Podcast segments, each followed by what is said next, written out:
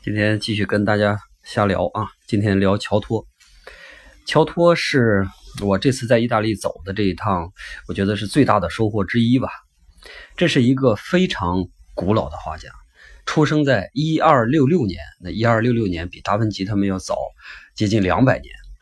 他在意大利乃至整个西方艺术史上这个地位是非常非常高的，人们把他称作是叫做文艺复兴绘画之父。你比如说像明暗法啊、透视法啊这些相对科学一点的这个绘画方法，都是他重新提出的。当然不是绝对的原创，因为毕竟原创的时候还有古希腊、古罗马，是不是还有那个时候嘛？但是经过了漫长的这个这个黑暗时代。这些东西都被忘掉了，是乔托是重新提出来的，而且呢，他在壁画上，在其他包括建筑上啊，这个成就也是非常非常高的。正是因为他在绘画上的突破，也他在当时让这个哥们在当时的意大利边是非常非常受欢迎。我这么一路走一路看，基本上到哪个城市都可以看到乔托，但是所有的这些次里边。最印象最深刻的就应该是帕多瓦，在米兰也好，或者在罗马也好，都没有在帕多瓦那么的震撼。帕多瓦有一个教堂啊，礼拜堂叫做斯科罗维尼礼拜堂。我到了斯科罗维尼之后，在那看，虽然时间很短，但是就是感觉自己好像和乔托见到了。所以这期咱们的题目呢叫遇见乔托。我真的感觉是我和乔托见到了，我们交流了，有这种感觉。帕多瓦是一个离威尼斯非常近的小城，原来也曾经隶属过威尼斯啊，非常安静。其实整个我走的意大利的这些小城都特别安静，也特别的干净。呃，好多城呢还保持着那种几百年以来的那个古貌。嗯，我们看完之后就就开玩笑嘛，说这个意大利为什么打仗不行是吧？以前罗马的时候打仗行啊，后来意大利为什么打仗就不行了？一打就投降。这里边有一个很大的可能性，就是因为这些古城太美了，他舍不得被炸掉，是吧？所以你别打了，我投降还不行吗？你看，你把这东西给我留住，你千你这个炸弹千万别往这扔，是不是？你看这个不光意大利，后来法国也不行，法国打仗也老投降。呃，我估计这个真是其中的一一部分原因吧。从这点上这么比横向对比的话，我觉得咱们中国人就应该算是有骨气的啊。你看咱们的城市。为什么要修建的那么的无聊？是不是？为什么要修建的那么千篇一律啊？那么丑？原因挺简单啊，因为咱们随时做好了和敌人这个顽抗到底的这种准备啊。反正我你随便炸啊，炸平了我们也一点不可惜。呃，这个这个开玩笑啊。我相信，呃，随着咱们的经济发展，随着咱们全民的这种文化素质的提高，所以咱们这个城市呢也会慢慢变得越来越美。呃。但是毕竟咱们现在在发展阶段，所以美这个东西才刚刚有那么一点意义，所以不能着急啊。我们这一代人是一定可以赶可以赶上的啊，我我非常的乐观。那天呃在帕多瓦，我因为要买个电话卡，要买个这边用的电话卡呢，就跟队伍先分开了分开了一段时间。等我回来的时候，大伙呢已经进了那个斯克罗维尼教堂了。因为这个教堂吧特别的小，所以他们限制人数，所以每次进去的时候啊不能太多，而且进去的时长也是固定的。我们之前预定的那个时间呢，如果你进不去了，那那那你就得改明天，你就下一次预约，今天肯定没戏了。所以我买完电话卡之后就特别着急的往回赶，但是还是这个时间很紧很紧。然后我赶的时候又不认路嘛，就就跑到了这个教堂的，不小心就绕到了一个教堂的后边。后边就发现了一片好大一片空地，然后有几棵非常非常粗的老树，两个长椅，有几对躺在草坪上的年轻人，然后还有长椅上坐着一个戴着耳机听音乐的一个黑人老头。那天光线也特别好，温度也特别好，反正各方面的综合条件都非常好。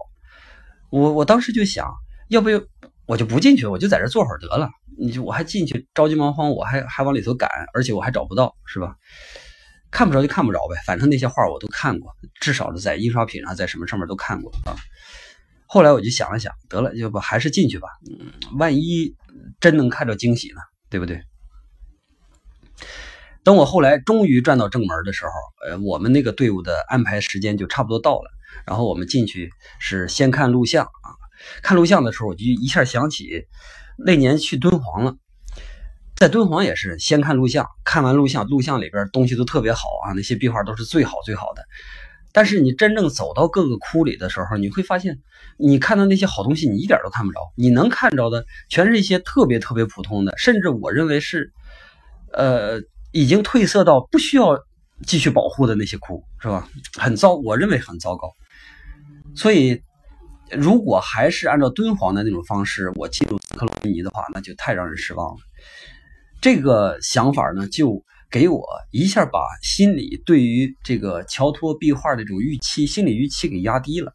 所以这个也算是一个好事啊，也算是一个好事。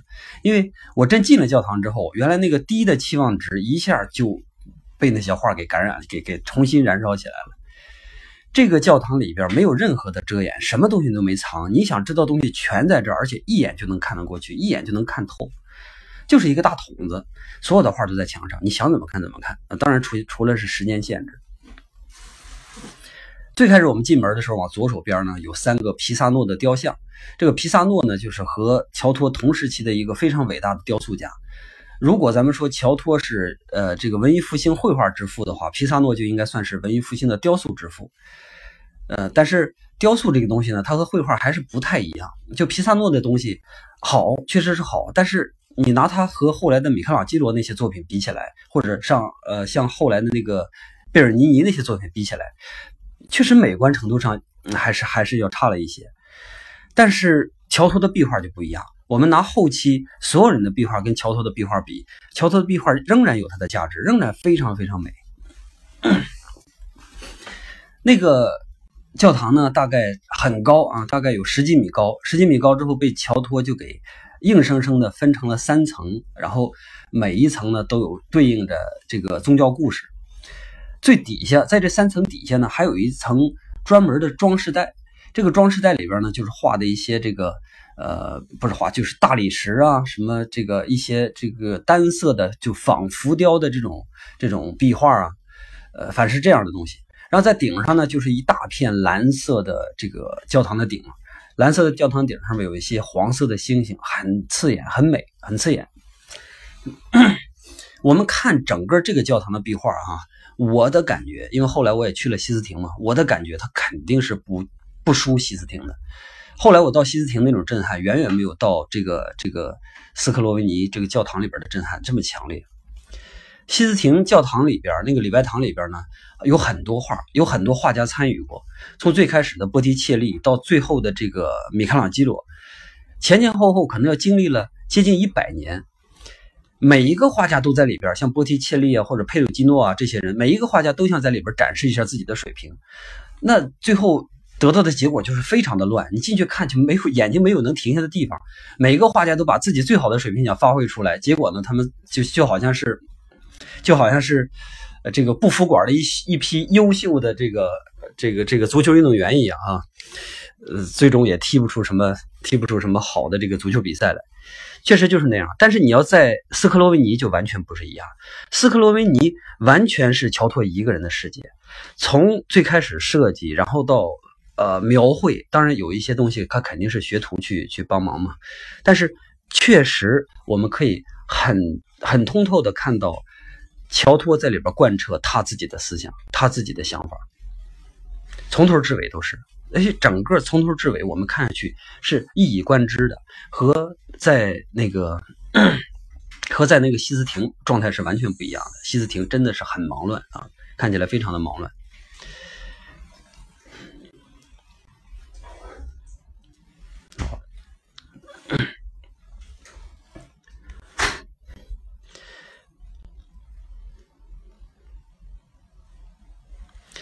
咱们咱们接着说啊，乔托这个壁画呢，因为它分了很多很多块儿，然后呢，他把这个壁画整个从头至尾设计的就是圣经里边的故事，从第一页一直到最后一页，这个圣经里边的故事啊，这个耶稣从出生，然后一直到耶稣呃升天，是吧？整个过程每一个咱们经常看到那种题材全都有啊，全都有，而且。每一个点，每一个点都非常非常的棒啊！我一个一个一个说吧，这么说好像有点太笼统了。我就说最底下，先说最底下那排，我认为那个装饰带啊，我觉得一开始我看的时候，我觉得是好像贴上了一片片的那个大理石，我真是那种感觉，一片片的大理石贴上，而且大理石都非常漂亮。临走的时候，我还那么认为，我说这个大理石贴的，你看当时这个人们做大理石瓷砖这个工艺真好啊，就是咱们现在买的那个最贵的大理石瓷砖也没有这么好看。后来呢，那个有咱们有个意大利的导游，那个意大利导游说。这个是乔托画的，我操！你知道看完那，我就听完他说那句话之后，我这个我是是一个什么哈？我们学过画画嘛，是不是？你学过画画的人，对一个东西画的像，这个呃本身就没有什么，不觉得画的像是一件好事儿啊。是尤其是现在我们说说哪张画画的真像啊，我们觉得这甚至是一个贬义词。但是这个词儿如果拿到七百年前，就完全不一样了。七百年前能把东西画的拟真啊，你就是连我这样的眼睛都完全给给逃过哈，这是一个多么高的一个成就！你想想，当时不可能有人画成这样。你在欧洲转一圈，你就知道了，当时的画家是什么样的水平。那些呃，那些那些那些画的那个圣母啊、圣子啊，那些很接近这个这个拜占庭风格那些画，那都很假，真的是很假。当然它有它的美感哈，但是真的是非常假。但是。乔托就一下真的就是征服了自然，在他的作品里边，一下你能看到，你你没法分辨了，真的和假东西没法分辨了，这就是乔托的高级。他那个时候的那个那个那个能力，冠绝群雄啊，没有人能比得上。这是为什么他能在全意大利的范围内都能那么的受欢迎，是吧？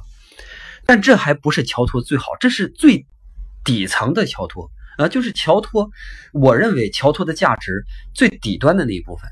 这是一个作为一个大师的一些表面的功夫，因为我们再去仔细看的时候，你会非你会发现，为什么后来安格尔啊、毕加索呀，是吧？甚至到我们这个时代，我们还这么的崇拜乔托，那个原因可不仅仅是因为他画的像，而是我们能在乔托的画里边发现他那颗真挚的心啊！就这么多，历史上上万位这个这个画家，是吧？能有这么真挚的人真的不多，尤其是在那个时代。哎呀，你看到那个感动的不得了。乔托是非常努力的，把每一个他可以想象出来的那个细节，都给他画到画面里边。他既是一个导演，又是一个道具师，同时还是一个场务啊，他什么都是啊。他还要设想每一个人的表情。哎呀，真是他的画里边没有一个角色是。是敷衍的，是含糊的。你看那些脸啊，每一张脸，每一个手势，每一件袍子，你绝对能看出他那种不敷衍、那种全心全意的在绘画的状态。而且，因为那个时候，呃，还没有达芬奇定制出来那些绘画的原理、绘画的理论，对不对？还没有那些绘画方法，所以乔托他应该是在一边琢磨，一边去画，一边探索，一边去画。他那个画里边就不是有很俗套的东西。不是有很就是就是很概念很经验化的东西，不没有那个，他的所有的笔下去之后，都好像是被某一个神灵在后边吹气儿，或者被某一个神灵拿手指头摁着他脑袋，是吧？给他指点一样，每一个地方都都能蹦，都能看到这个人，因为他画出来那种欣喜。从头至尾，当然他那个教堂太高了，高处的东西我就看不太清了啊。但是从头至尾，我能看清的地方就没有能显示出说这个地方乔托力不从心了，或者他敷衍了事、草草了事这种地方是没有的。这种感觉是九十年代的时候在咱们中国非常常见，比如说姜文拍那个《阳光灿烂的日子》，是吧？比如说张楚写了一首歌叫《姐姐》，啊，或者说。当时有一个叫马军仁的这么一个呃一一个疯狂教练是吧？他培养的马家军穿着布鞋在大山上跑的那个时候，你就能感觉到，那是一种一步一步扎扎实实，又虔诚又敬畏的状态。那是人性里边最美好的一种东西。就在斯科罗维尼教堂，乔托用了七百多个日日夜夜，用这种虔诚敬畏的心一直在奋斗，最终呈现在。我在那儿的待的那十五分钟，美不胜收。哎呀，太好了！你看“美不胜收”这个词儿，可能用的都不是很准，但是真的太好。我觉得我遇到，我真的是遇到乔托了。我知道他在怎么做。哎，我真是希望现在这个社会再产生乔托真的是很难了，但是真的是希望现在我们多一点乔托。它不仅仅是我们所说的这个什么匠人精神，我觉得匠人精神这个事儿吧，这这当然是一个大话题啊，咱们以后再聊。但是我觉得用匠人精神这个是完全呃代表不了乔托的啊。乔托他他是个天才，他有创造能力，他有充沛的这个创造空间。光是匠人的这种精工细作，或者匠人的这种踏实的心态是不够的，是他要对每一个点，对他画的每一个点都有一种超高的要求，超越自己的一种要求，他才能做成这样。所以就是因为这个嘛，呃，就是因为这个，呃，你会感觉到特别特别的感动。我们可以看出，乔托的画可能不够巧。不够写实，他的人物画起来呢，也不像米开朗基罗那么多肌肉那么明显，是不是有那么好的解剖关系？没有，但是他散发的这种光芒，绝对不亚于米开朗基罗画的那个西斯廷的天顶画，真的是绝对不亚于。因为我后来到了西斯廷，我在那仰着头，把脖子都都都都抻歪了，然后我看那个西斯廷的天顶画，没有别的目的，因为我当时带了很很多朋友嘛，我只有一个目的，我就是我就是怕我。那是一个神作嘛，是不是？我知道，心里知道他是，我还对他很熟悉，他是个神作，我怕辱没了他，你知道吧？我所以，我努力的想在那儿感受到我曾经在乔托这儿感受到的东西，但是事实证明我没有，真的是没有。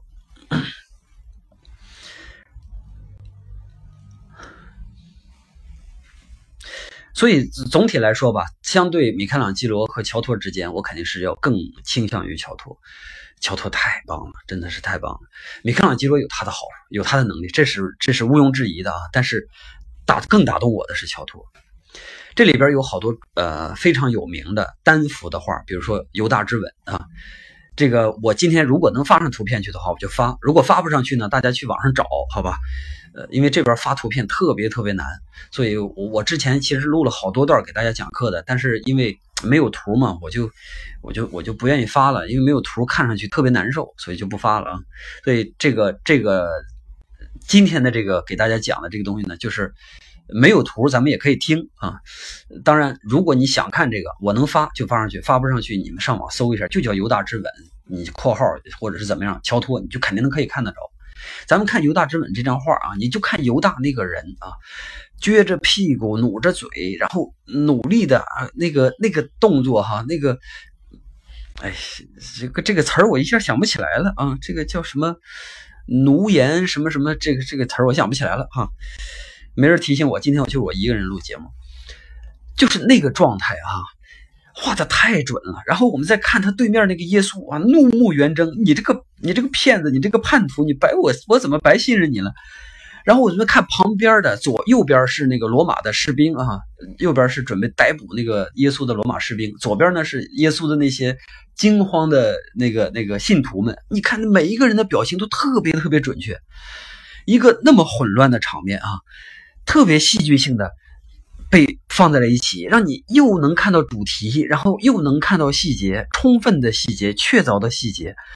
好像是乔托在那个场景里边真的自己经历过一番一样，啊，那可太了不起了。呃，说一点题外的啊，就是看这幅画，看这幅画的时候呢，我还有那么一点就是额外的想法，就是之前没有，一之前一直在想《犹大之吻》这这张画的时候，从来没有过，这次突然间蹦出来了。哎，我觉得这个犹大好像是太悲催了，是吧？真的是他太悲催了。呃，为什么这么说啊？为什么说？因为我觉得这个人物好像是被整个基督教给套路了。我是这么觉得。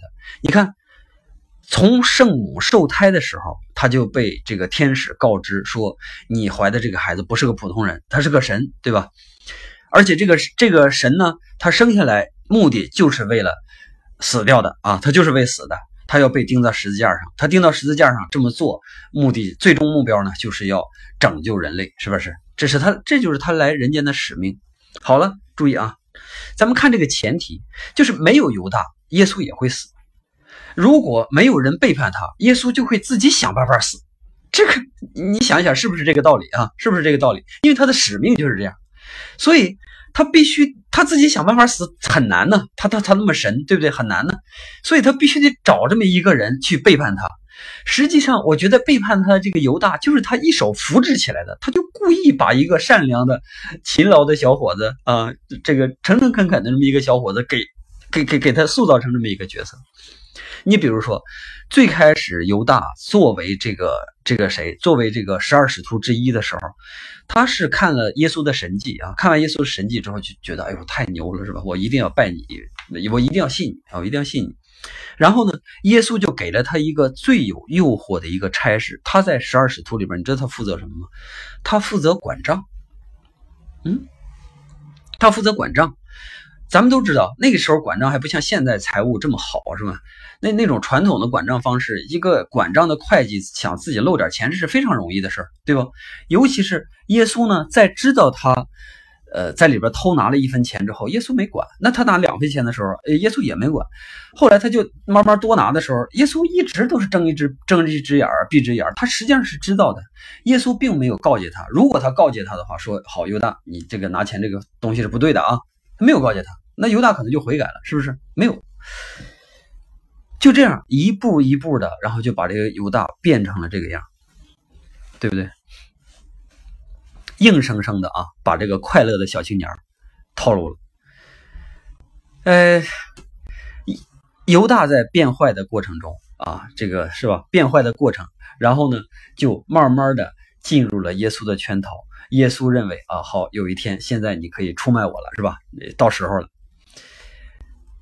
这个时候我就觉得特别别扭。你本来是一个全知全能的救世主嘛，是不是？你要救天下的人，可是你为什么救了全天下的人，偏偏要把一个犹大往死里摁？为什么？你为什么非得这么去针对他？是不是？其实犹大这个人呢？呃，我们了解的不多，但实际上是这样。他呢，早期在做十二使徒之一的时候啊，他是一个想法很多的一个年轻人。他有点像谁呢？有那么一点像诸葛亮之于呃，不，有一点像这个魏延之于诸葛亮，他有点这个关系。他是这十二个使徒里边的一个很骨干的人物啊，他脑子很快，转得很快。比如说，他就他就想想过一个事儿，说。这个罗马不是说这个我们是异教徒吗？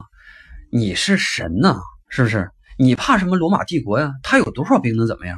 就像当初魏延说：“你给我两万兵，是不是？给我两两万兵，然后我这个出奇兵，兵出子午谷，然后一路我打过去，这个朝天下我就给你拿下来了，对不对？”然后是诸葛亮不让的。同时，也是这个耶稣不让说这不行，你你这个我的目的不是要打下这个这个这个罗马哈，当然打下罗马也能让所有人都信我是吧？但我的目的不是打下罗马，我是要死，我得用死来让所有人信我。可是你死是你的，你拉上我干嘛呀？对不对？你看。我是特别希望成为一个这个成千上万的这个待宰羔羊里边最普通的那一只啊！我在家里这个睡大觉，干点我的活是吧？呃就我就挺好了。可是你非说不行，是不是？你非说我被你选中，你非说这个最终啊，呃，要牺牲我，是不是？有那么多人游二游三或者游游游二四九是或者游游什么，是不是？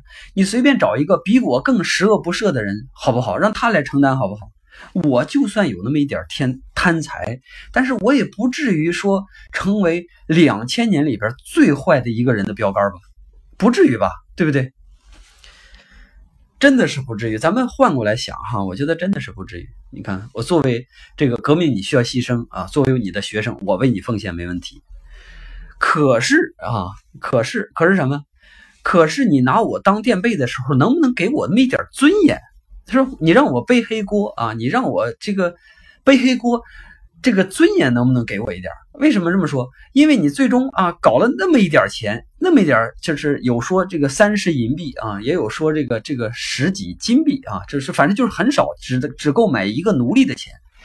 你给我这么点钱，我就叛变了，我就把你卖了。这个事儿也太没有尊严了吧？你想想，长期以来我一直做财务，这三十个银币我在你的财务里边。”想掏出来能多容易？我为什么要放弃我这个源源不断的这个财路，而去搞这三十金币呢？三十个银币呢？对不对？而去断送了我大好的这个后来的这个财路，这个大好前程呢？为什么呢？没必要啊，是不是？反正我是这么觉得，我觉得没必要啊。当然，我对圣经了解并不多啊，我也不是这个专门解释圣经的人，是不是？那我上面这些呢，就纯粹全是开玩笑，全是扯淡啊，反正就是节目效果，是不是？所以大家不要，尤其是啊，尤其是因为咱们听众里边有一些这个信徒啊，我没有这个调戏圣经的意思啊，我没，我也没有这个不是，我没有调侃圣经的意思，我也没有这个调戏里边任何一个角色的意思，没有这个意思啊，大家不要。不要再跟我较真儿啊！不要较这个真儿，好吧？我再说一遍，这个事儿是我自己自己的一些判断啊。呃，研究圣经的人，我相信咱们听众里边有，但研究圣经、研究圣经的人，从可大概一千多年，接近两千年了，有人专门研究圣经，想着怎么把圣经里边这些故事解释通啊。我相信他们已经找到了把这个故事解释通的办法啊。但是啊。我不想听，是不是？我不想听，我只是觉得好玩而已啊！我只是觉得好玩而已。你信，你信这个，呃，这个你信教是吧？这是你的，你信仰，你有信仰，这是你的，这是你的事儿啊！你有这个自由是吧？我不侮辱啊，我不侮辱。但是我说这个呢，呃，就是我自己的一些猜测，好吧？啊，这是我自己的一些感觉，有我觉得挺有意思，拿出来跟大家分享一下。咱们接着说乔托啊，呃。斯克罗维尼教堂，说说回这个斯克罗维尼教堂。斯克罗维尼教堂它是一个大的细长条，左右两侧呢就是这个圣经故事，里边就包括我说的刚才说的这个犹大之吻，还有什么基督受洗、上下十字架等等等吧。这些咱们就是喜闻乐见的一些题材，非常非常全，真的是非常非常全。你能想象这个大多数的、绝大多数的这个宗教故事的画？乔托全画过了，也就是说，乔托这个教堂的壁画实际上是给后来很多画家这个源源不断的这个灵感灵感源泉，实际上是这样的。那在这两侧的这个墙对面还有一个嘛，就是祭坛的对面还有一面大墙嘛，那面大墙上呢，乔乔托画了一个这个这个最后的审判，哎，这个就跟那什么呢？跟那个呃。米开朗基罗画的那个西斯廷特别像，你看米开朗基罗也画了一个天顶，然后画了一个最后的审判，他这也是画了一个最后的审判。实际上表现出来的内容，我觉得跟米开朗基罗那个最后审判也差不了太多啊。中间是耶稣，然后左边呢是人正在上天堂，右边是人正在下地狱。这里边也有一个好玩的事儿，我 我就是特别想跟大家分享这这种我自己的这些好玩的想法啊。当然，它不是我说的这东西不是正确的啊，不是绝对不不能算它是正确的，也我也不想误导大家，只是觉得它好玩，跟大家分享啊。就是我看到这个最后的审判，包括这这这这些章最后的审判，我都会觉得一件事儿，就是人类对于地狱的理解，真的要远超于对天堂的理解，要远远比那个更深刻。真的是，我看过好多张画地狱的画，千奇百怪。这个惨象环生是吧？一看就知道这些人正在受着什么样的苦。但是我从来没有看到过一张描绘天堂的画能让人心生向往的，呃，能让我这种这个无信仰者是吧心生向往的，我一张都没有看到过。大多数的那个天堂呢，都会被描绘成这个金色的背景，尤其是在。呃，文艺复兴之前，尤其是在那个时候啊，就纯粹的一片金箔啊，纯金的一片 这个这个金背景，然后人就在这片金色的背景上面，圣母或者耶稣。在文艺复兴之后，这个状态稍微发生了一点变化，这些金色的背景慢慢的被天空、被山峦、被云彩所取代，然后上面呢会出现一排一排的天使，或者是一排一排的圣人。然后呢就没有了，天堂就是这样。我看完之后，我就感觉这不还是坐公交车吗？是不是？只不过我这回坐公交挤公交车的时候，我左边的乘客是一个天使，他叫加百列；我右边的一这个乘客呢是一个圣人，叫叫叫叫呃圣哲罗姆，是不是？这跟我坐公交车有什么区别？这不这天堂难道就是人挤人吗？就是就是只是人升级了一下人挤人吗？啊，这些人也是照样面无表情的在那在那坐着。那天堂太无聊了吧？那那看完之后，我就觉得这个真的是太无聊了。是我们呃人类对于天堂的这种想象力太匮乏呢，那还是什么？我不好说。我倒是觉得，如果人类对于地狱的想象那么的丰富，那么的充沛，对于天堂的想象这么的匮乏，那是不是因为我们就身处于地狱之中？天堂这个东西离我们太远，因为它跟我们还隔着一层，还隔着中间一层。从地狱到天堂中间还有一层，是不是我们 我们本身就在就在底下两层，然后上边的离我们太远，所以我们难以想象呢？是不是这样的？你看，在地狱里边，乔托描绘的恶魔去吃人、鞭打，然后这个奴役。看到人们那种恐惧、哀嚎或者是绝望的表情，好像是我们对于地狱太了解了，过于了解了。这真的是不由得让我怀疑，我们是不是就生活在这儿，是吧？这这也是一个自己觉得的一个小想法啊。后来我还跟那个队友们讨论过这个问题，呃，当然就是乱讨论，瞎瞎胡说一气啊。不光是乔托，不光是乔托。我看了那么多的这个古代作品，真的还没有看到过谁能把天堂画的，就是能把天堂画的画成那种我想去那儿得到永生的地方，我还没有看到过。倒是现代作品里边，我觉得有不少表现的有点接近那个感觉的啊。回来说，咱们遇到乔托，咱们简单的说一下乔托的他的这个这个，简单的说一下他的生平吧。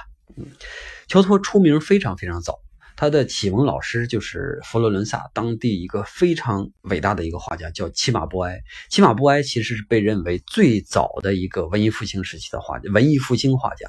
虽然他的这个突破远要远没有这个乔托他这个徒弟突破来的大，但是呢，他已经开始从那种非常传统的中世纪风格转化出来了，已经有这样的。所以乔托遇到了一个对的人，然后呢，因为他自身的这个这个天赋，然后就迅速的把对的东西放大。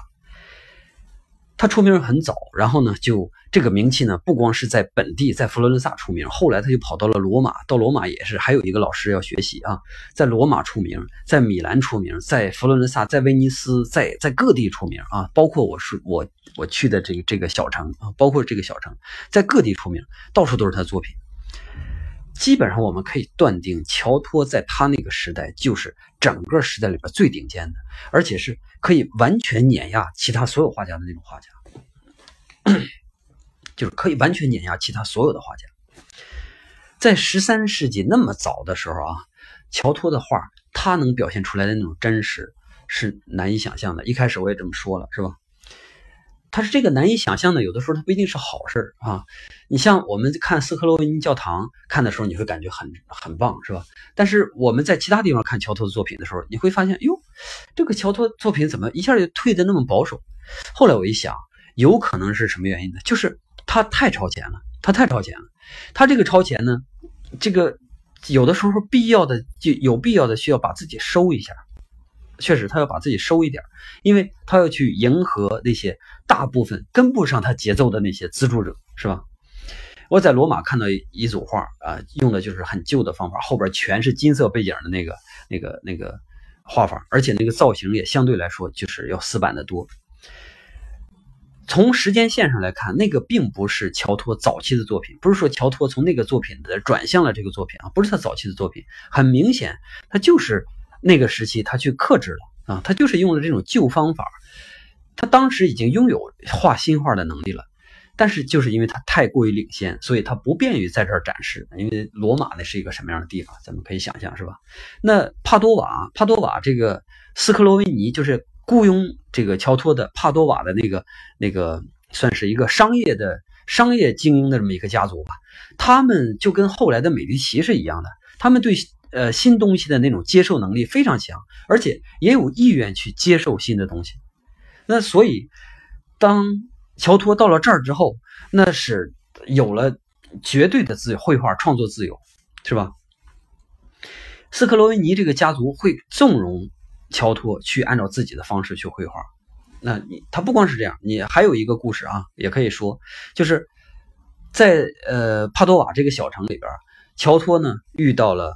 呃，但丁后来乔托还出现在但丁的写的那个作品里边，是吧？乔托不光是还有薄伽丘，是吧？他出现在好多这个后人的这个文学作品里边，就是因为他当时太牛了，他整个改变了人们对对于绘画的认识。他在那个但丁呢，在佛罗伦萨被驱逐出来了，然后跑到了这个帕多瓦，然后在帕多瓦遇到了这个乔托，两个两个伟人啊，两个佛罗伦萨人，两个。文艺复兴的这个领航人，两个可以算是改变了西方世界的伟人，在帕多瓦这个今天我们看起来一点都不起眼这么一个小地方、小城里边相遇了。但丁呢，是因为当时他叫叛国罪啊，叛国罪被驱逐出佛罗伦萨。其实什么叛国罪，就是政治斗争嘛，两派政治斗争，一个是。相当于是一个是保守派，一个是这改革派。但丁呢属于改革派啊，改革派。然后后来保守派是保守派胜利了，然后把但丁赶赶了出去，就这么一个过程。但丁其实就是坚持这个自由理想的这么一个人，是吧？所以从那之后，他就一直没有回到佛罗伦萨。他的状态和乔托不一样，虽然他俩在帕多瓦有过一一段时间短暂的相遇，然后相互交流，是吧？这个。这个两个伟人是吧？虽然有这个呢，但是他和乔托的这个境遇是完全不一样的，因为他是有很高的这种政治理想的人，但丁，但乔托没有，乔托只是有绘画理想，他只是在艺术上，在这艺术上抱有很高的这种抱负，是吧？他他在这个什么上，在在在政治上是没有什么太多想法的，所以他到晚年的时候呢，他就回到了佛罗伦萨，而且佛罗伦萨也对他敞开怀敞开这个怀抱。乔托晚年的时候回到自己家乡啊，得到了一个超级高的礼遇，超级高的礼遇。在佛罗伦萨，他就开始教学徒，然后设计建筑，然后立志要用自己的行动去改变那个陈旧的艺术界。但是，呃，当然他肯定是有这个能力的。但是呢，就是非常不巧，在乔托死之后，他教出来那么多成果都被一场黑死病给毁掉了。所以，如果没有那场黑死病的话，那。文艺复兴可能就会要提前七十年到一百年啊！当然，如果没有那场黑死病的话，也说不好啊，也说不好。没有那个黑死病的刺激，可能人们也不会觉醒的那么的、那么的广泛、那么的全面。这事儿不太好说。这就是乔托啊！我在斯克罗维尼教堂，在帕多瓦小城遇到了乔托。强烈建议，如果大家到意大利的话，即使你错过西斯廷，我觉得都不会后悔，但一定不要。错过这儿，错过帕多瓦，错过这个斯克罗文教堂。好了，今天就到这儿吧。呃，我先看一下能不能上传图片啊。如果实在不能的话，大伙儿自己到这个网上去找。到这儿，再见。